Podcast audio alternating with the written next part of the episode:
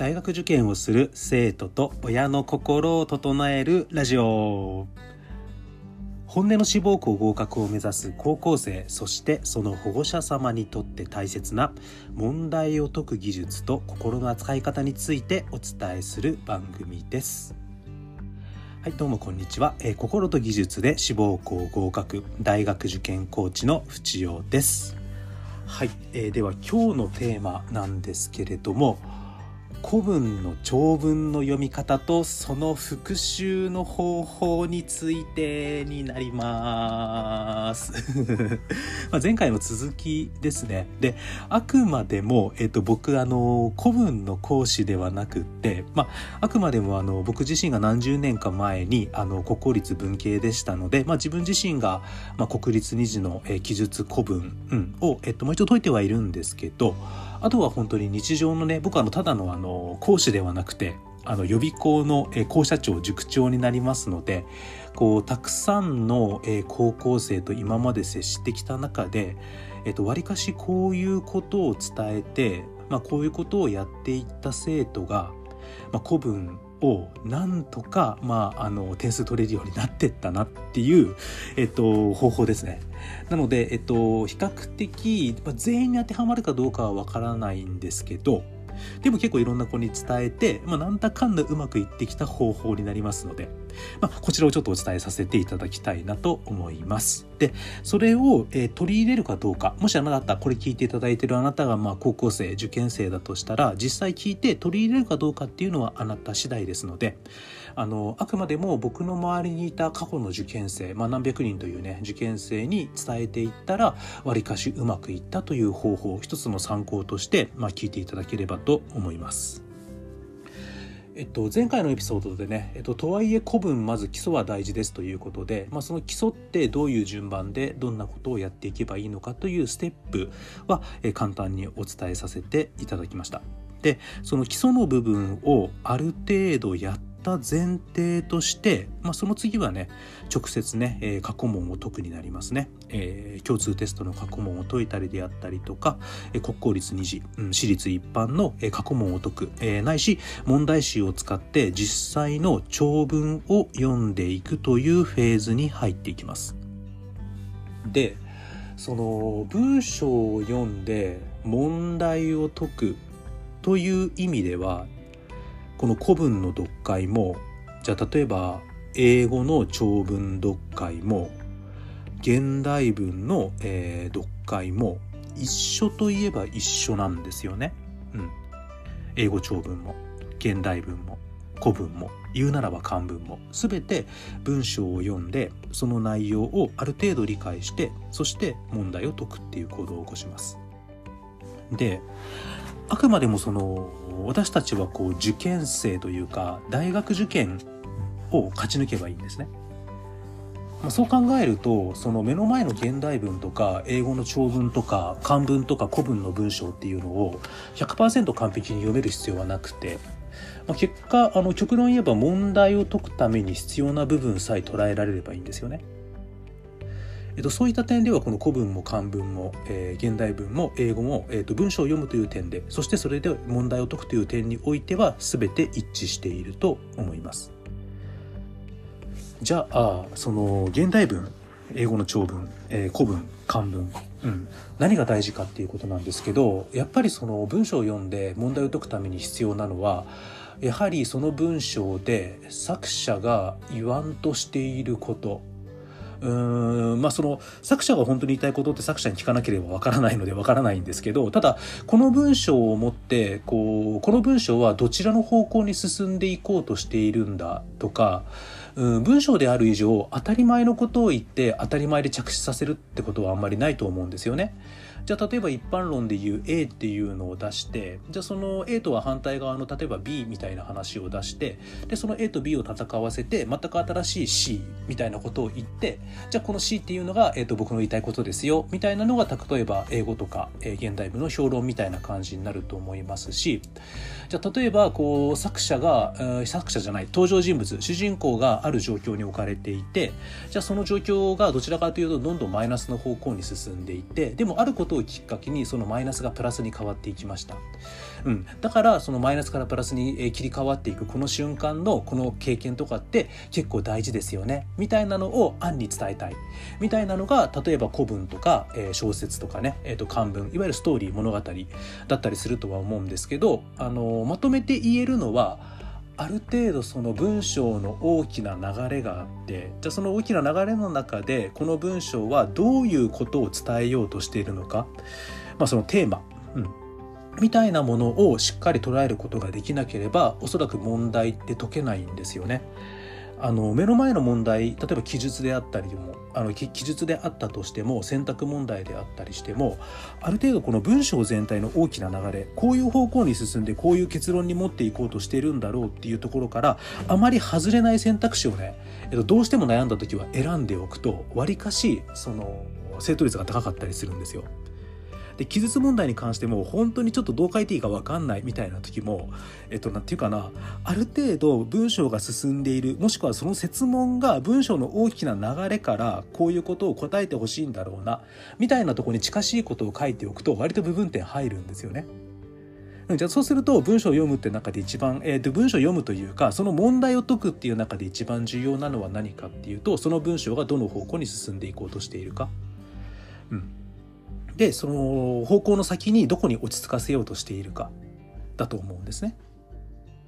じゃあそのまあ何て言いますかね文章のテーマみたいのをつかむためにじゃあ何が必要かっていうと現代文であればやっぱり現代文用語特にカタカナ用語とかですよね例えばドグマとかさ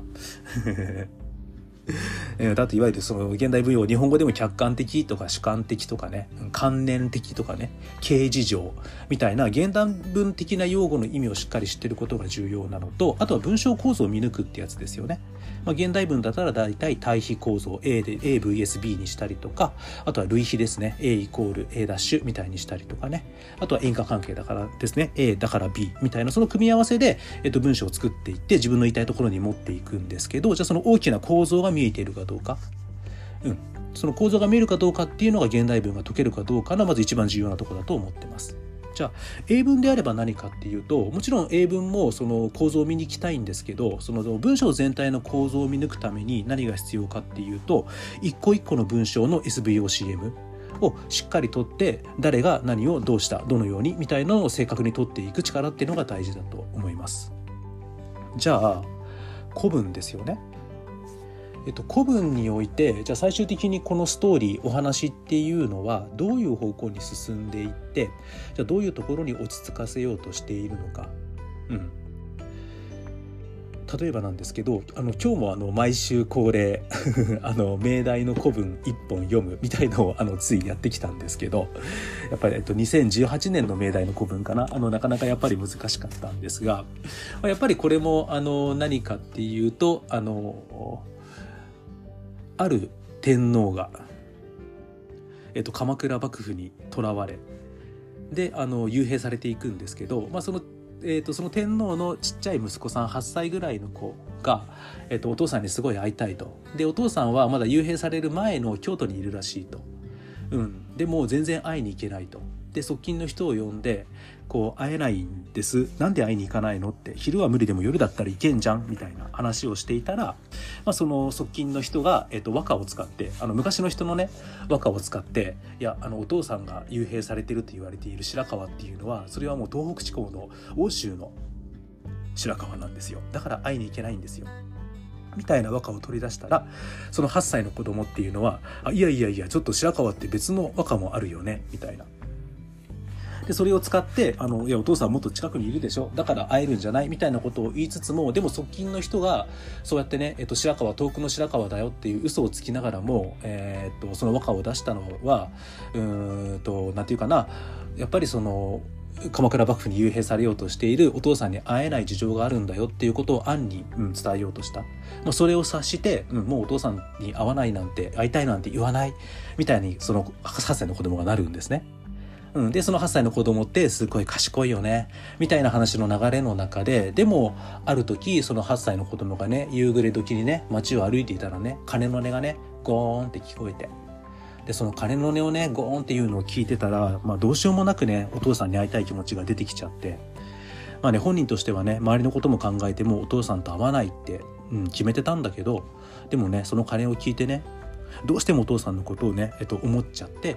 お父さんに会いたいですみたいな和歌を読むんですよね。でその和歌がすごく感動的でその周囲のねその人たちっていうのがその8歳の子供が読んだ和歌を何て言うかな、えーと、ずっと書き留めてね、えーと、自分の懐に入れてねやっぱり親子の愛情ってすごく泣かせますよねみたいなところで落としていくって感じなんですよね。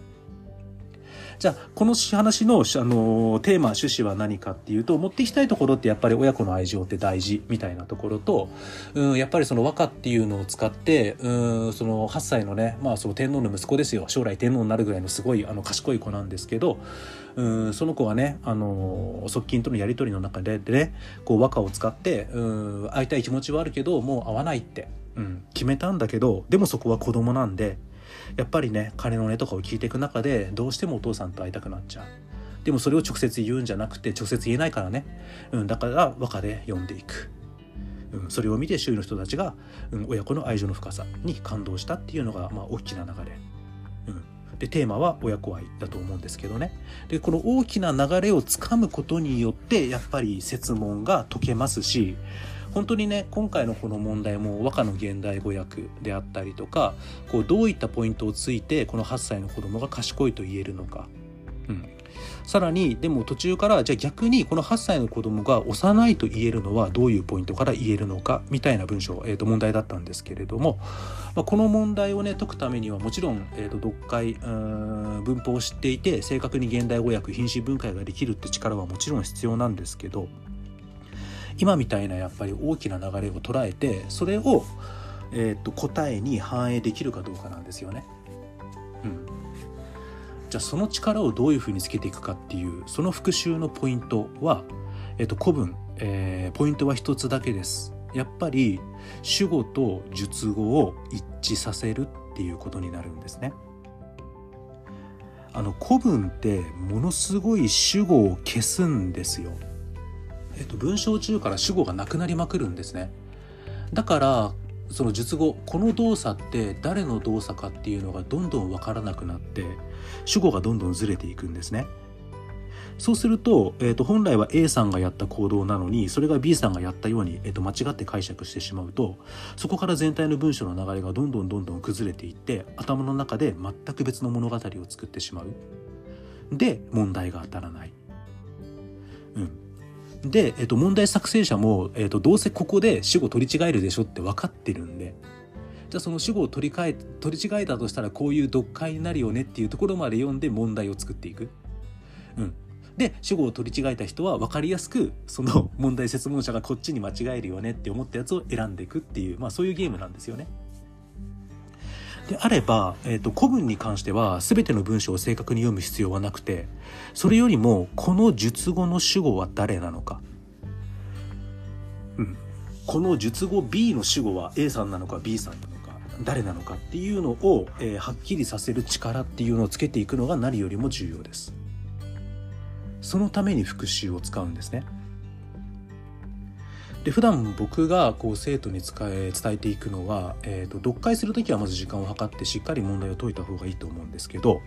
えーと、復習にやっぱり十分時間をかけていきましょうっていうことを伝えますね。えーと、できれば解いた時間の2倍から3倍、うん、例えば30分で解いた問題であれば2時間ぐらいかけてもいいのかなと思います。最低限最初のうちは1時間半かかるかなと思います。で何をするかっていうと可能な限り全訳を見ないです。まず最初に前訳を見ずに復習の段階でもう一回頭から読みます。で、その時にできれば10色ぐらいある色鉛筆を用意していただきたいんですね。10色ぐらいある色鉛筆です。で、何をするかっていうと、まず、えっと、大体古文で注釈、あの、本部の前に注釈がついてますので、えっと、注釈って何のためにあるかっていうと、えっと、物語、ストーリーを読むためには舞台設定が必要なので、じゃあ舞台設定とはつまりどういう時代でどういう人間関係かということになりますのでそのどういう時代背景でどういう人間関係かっていうことを知るためのヒントとして注釈がありますので、えっと、まず注釈をしっかり読んでいくんですね。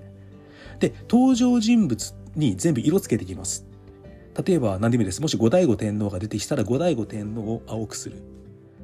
で後醍醐天皇の息子の何々さんっていうのがいたら、えっと、何々さんに、えっと、赤い線を引くみたいな感じにしていくんですね。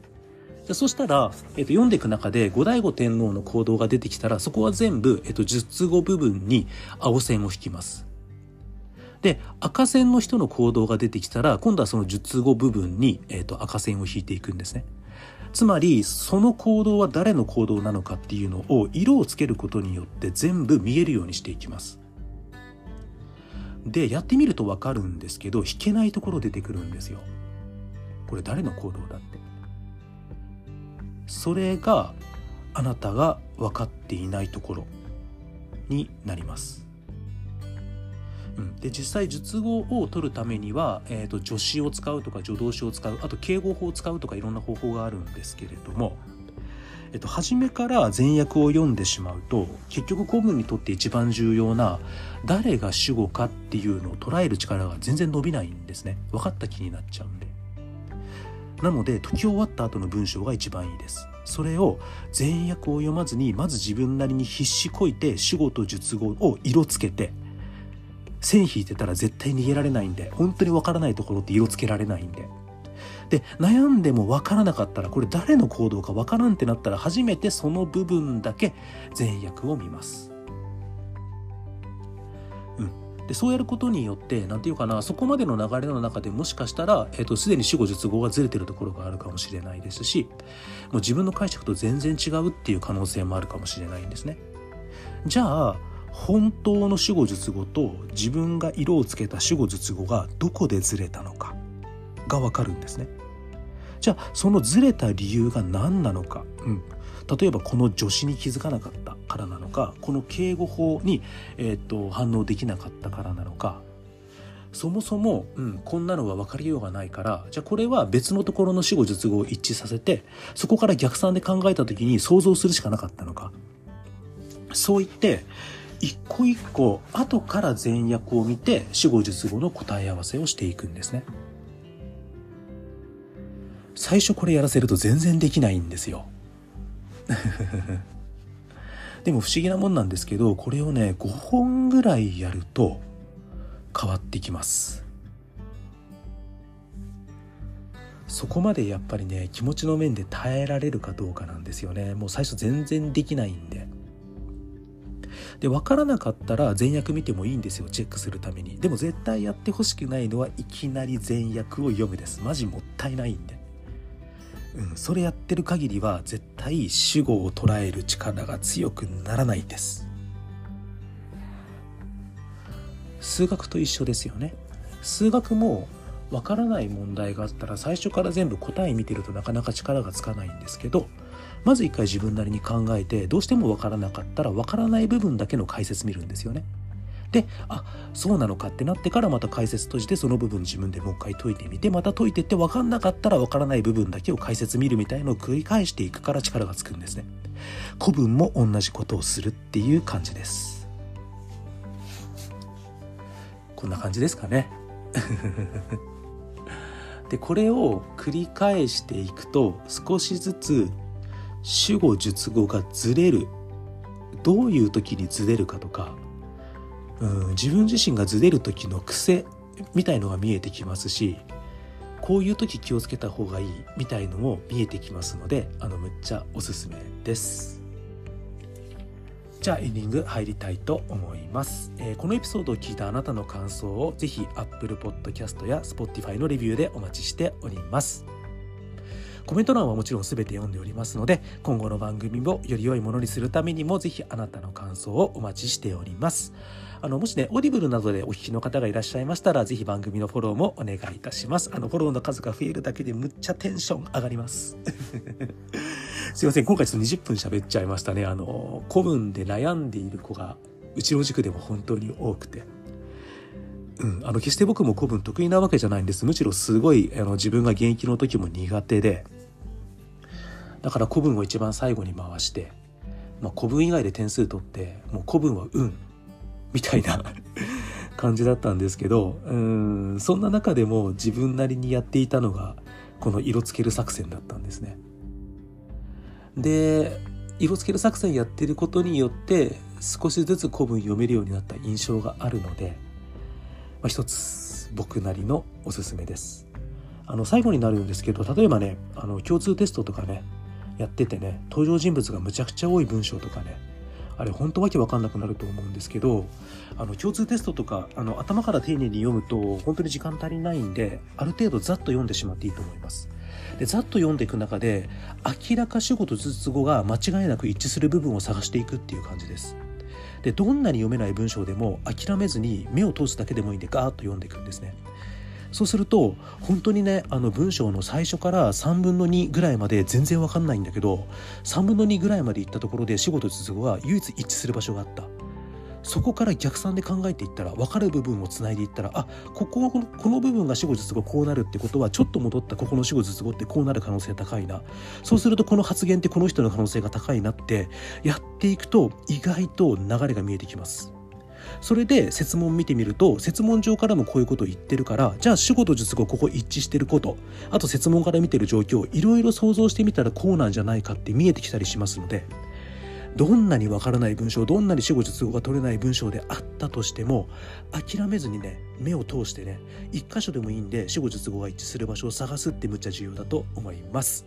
はいじゃあ今日もたくさん聞いていただいてありがとうございました、えー、心と技術で志望校合格大学受験コーチの淵尾でした。じゃあまた次回もよろしくお願いします。では失礼します。